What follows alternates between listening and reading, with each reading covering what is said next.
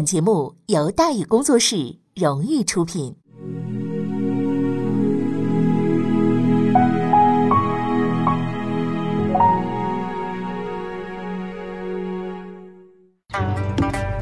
说书唱戏劝人方，三条大道走中央，善恶到头终有报，人间正道是沧桑。给您续上一杯茶，我慢慢的说，您细细的品。听大宇话说。明朝除了咱们广播直播以外啊，我们还在喜马拉雅独家网络发布。各位呢可以登录喜马拉雅手机和电脑客户端，搜索“大禹茶馆”，选择收听。上期节目咱们说到哪儿啊？咱们说到密信外泄，李三才连接东林党，停机悬案，朱常洛危险在身边。万历四十三年五月初四日黄昏。太子朱常洛正在慈庆宫中休息。万历二十九年，他被封为太子，就住到了慈庆宫中。啊但是他爹人品差，这个慈庆宫啊，基础设施一应俱缺啊，不是一应俱全，什么都不给，连身边的太监都是人家淘汰下来的。皇帝不待见，那大臣们自然也就不买账了。平日间谁也不都不上门。所以慈庆宫这个门口啊，十分的冷清。但是这一天呢，一个特别的人已经走到了他的门前，并将以特殊的方式问候他。这个人手持木棍走进了慈庆宫。此时他与太子的距离只有两道门，第一道门无人看守，他迈过去了。到第二道门的时候，他遇到了阻碍。一般来说，重要国家机关的门口那都是有荷枪实弹的士兵站岗啊。就算差一点的，也有几个保安吧。实在是打死都没人问的，多少还有个老大爷吧？是不是啊？看门的。明代的明代也是这样，锦衣卫、东厂之类的，那自不必说，兵部、吏部门前都有士兵看守。然而太子殿下的门口，没士兵，没保安，连个看门的大爷都没有，就俩老太监。于是呢，他挥舞着木棍就打将过去。众所周知啊，太监那个体能呢，比正常人的要差一点。当然，练过《葵花宝典》的除外啊。你更何况是老太监了。很快的一个老太监就被打伤了。哎，这个人呢，拿着木棍就过了第二道门。他的目标就在不远的前方。可是太监虽不能打呀，可是太监能喊，对吧？奏事呢，多大动静啊！在尖利的呼叫声下，其他的太监们终于出现了。接下来的事情啊，还算是合理啊。这位仁兄拿的毕竟不是个冲锋枪，不是个冒蓝火的加特林啊，而他本人呢，也不会变形，呀，不会变身，是吧？也没能给我们多少惊喜。在一群太监的围攻之下呢，终于是束手就擒。当时太子正在慈庆宫里边，接到报告之后也没惊慌。毕竟人已经抓住了嘛，啊，也没进来，他就下令呢，将这个人呢移交宫廷守卫处理。在他看来，这个洒洒水，小事情，对吧？但是接下来发生的一切将远远超出他的想象。人抓住了，那自然就得审呐。按照属地原则，哪里发案就哪的衙门来审嘛。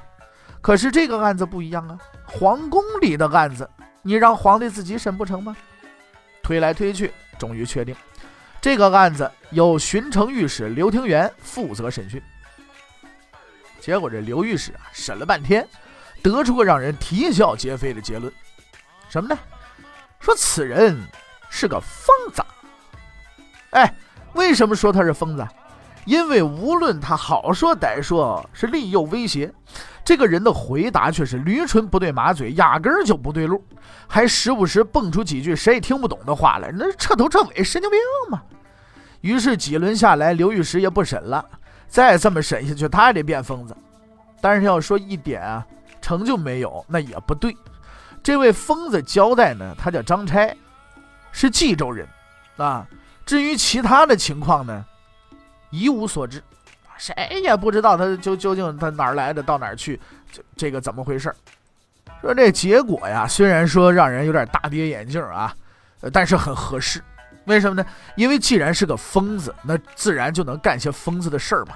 他闯进皇宫打人这个事情就好解释了吧。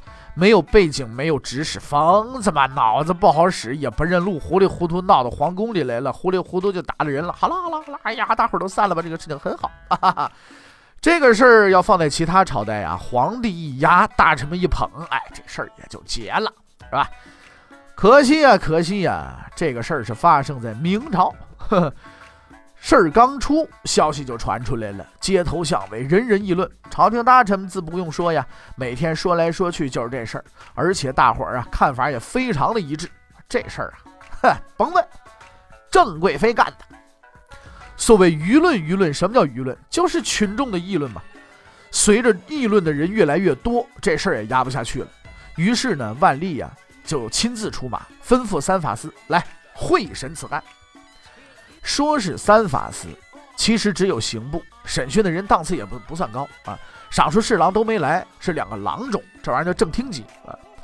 但是这个二位的水平明显比刘御史要高啊。几番问下来，把事儿给问清楚了。侦办案件呢，必须找到案件的关键，而这个案子的关键不是谁干了，而是为什么干，也就是所谓的动机。经过一番询问。张差说出了自己的动机。而，在此前不久啊，他们家柴火垛让人给点了，他气不过，到地方衙门申冤去。地方衙门不管，他就到京城来上访，结果无意中呢就闯到宫里来了，心里害怕，就随手打人啊，就怎么回事？如果用两个字来形容张差的说法，那只能是这个词儿：扯淡，啊！你家柴火垛让人给烧了，你就到京城来上访来了。这个说法充分说明了这一点：张差即使不是个疯子，那也是个傻子呀。因为你这不算个好理，你柴火垛烧了，你好歹你是你，是不是你编一个房子烧光了，恶霸鱼肉百姓的故事，大伙儿才同情你吗？一个点一个柴火垛，你至于的吗？对不对？况且到京城告状的人多了去了，有几个能进宫的啊？宫里边那么大，怎么偏偏就到了太子的寝宫了？您还一劲儿往里闯啊？那么能呢你呀？对于这一点，审案的两位郎中心里自然有数，但是领导意图他们更有数。这件事儿不能往大了问，只能往小了办。这两位郎中的名字分别是胡世香和岳俊生。为什么提俩正厅级官员的名字呢？是因为这两个人绝非等闲之辈。于是，在一番讨论之后，张差案件正式终结。犯人动机先不提，犯人结局是肯定的，死刑吧，也算是杀人灭口。但是要杀人得有罪名啊，这自然难不倒二位仁兄啊。不愧是刑部的人啊，很有专业素养。从大明律里边啊，找到这么一条，叫“宫殿射箭、放弹、投砖石伤人者，按律斩”。哈哈，为什么伤人不用管？伤了什么人也不用管，案件到此为止，就这么结案了，大伙儿都清静了。哎，你要这么结案呢，也算难得糊涂，事情的真相啊，将被就此的彻底掩埋。可是，在这个世界上，终究还是有不糊涂也不愿意装糊涂的人。五月十一日，刑部大牢，七天的时间了，啊。张差已经完全习惯了监狱里边的生活了。目前这个状况啊，虽然和他想象的不太一样啊，但是呢，大体是正常的。装疯很有效，真相依然隐藏在他的心里。开饭时间到了，张差走到牢门前，等着今天的饭菜。但是他并不知道，有一双眼睛正在黑暗中注视着他。根据规定啊。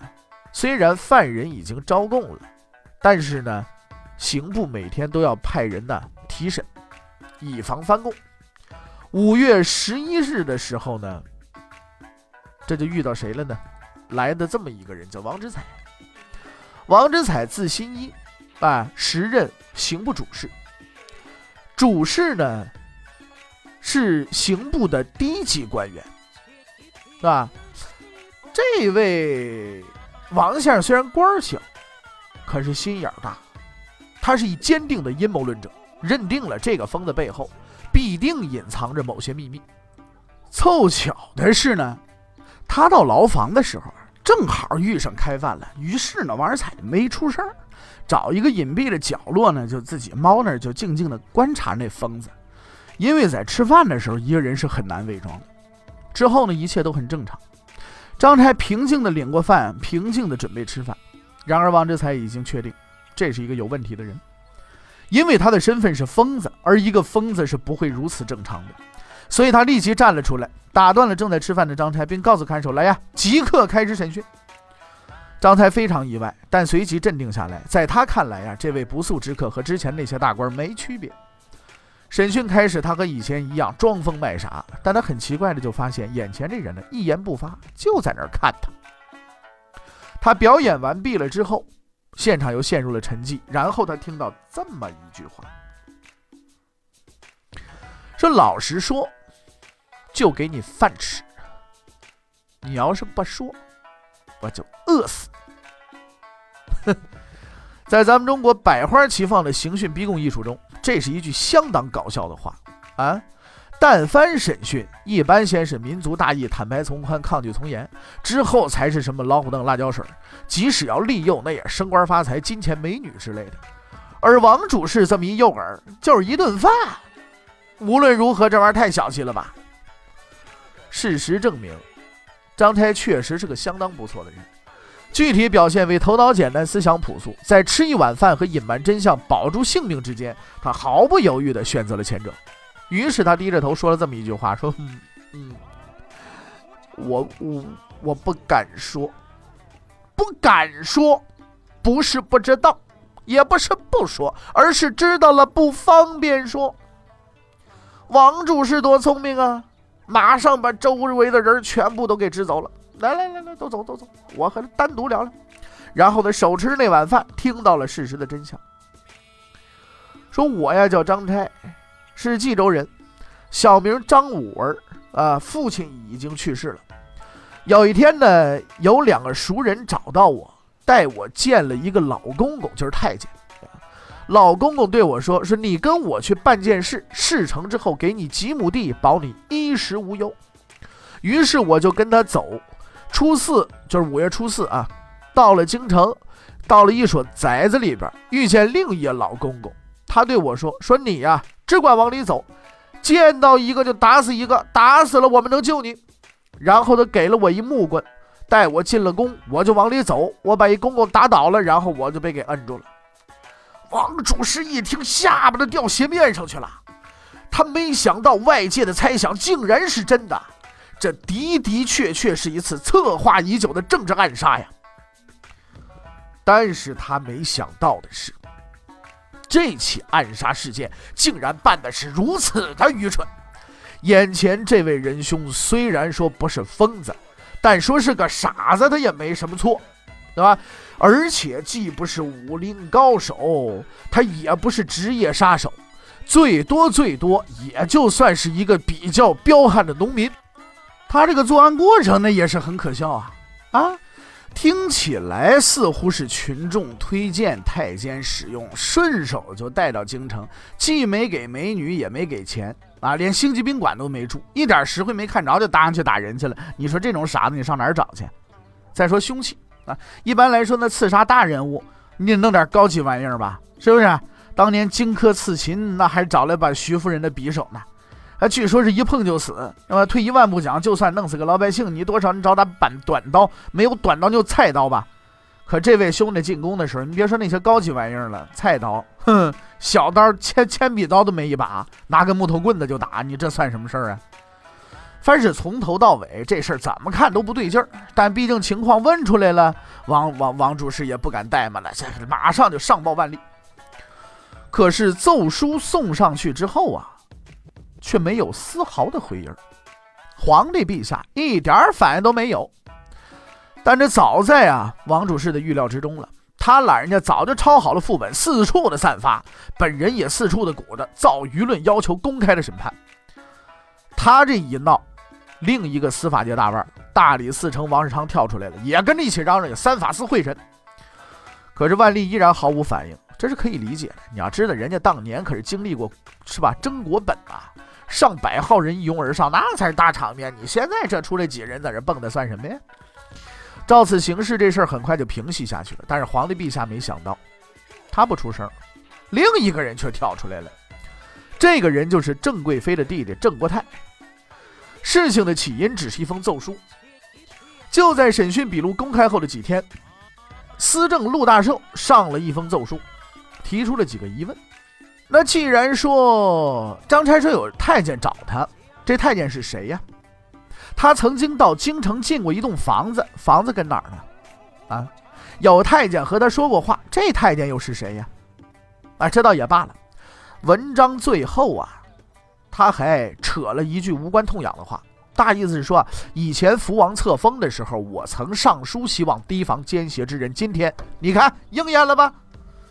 这话说的有点指桑骂槐了啊，但是其实也没说什么。可是郑国泰先生偏偏就蹦了出来，写了封奏书为自己辩解，这就是所谓对号入座。他形象的说明郑国泰那个智商指指数啊，跟他姐姐基本上是属于同一水准的。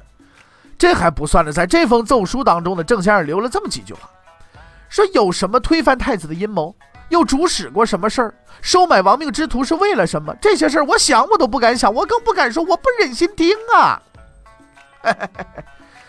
这个举动生动地告诉我们，原来“蠢”字是这么写的。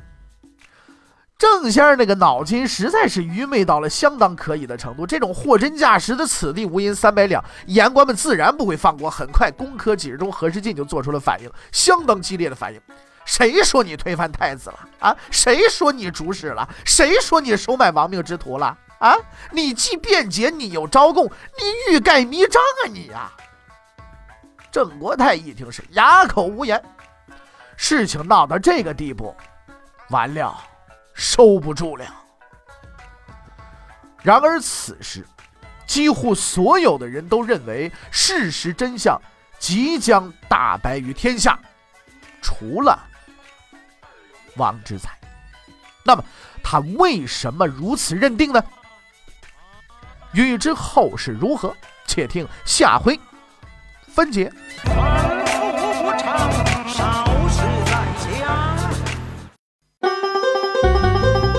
各位，你想跟大禹交流吗？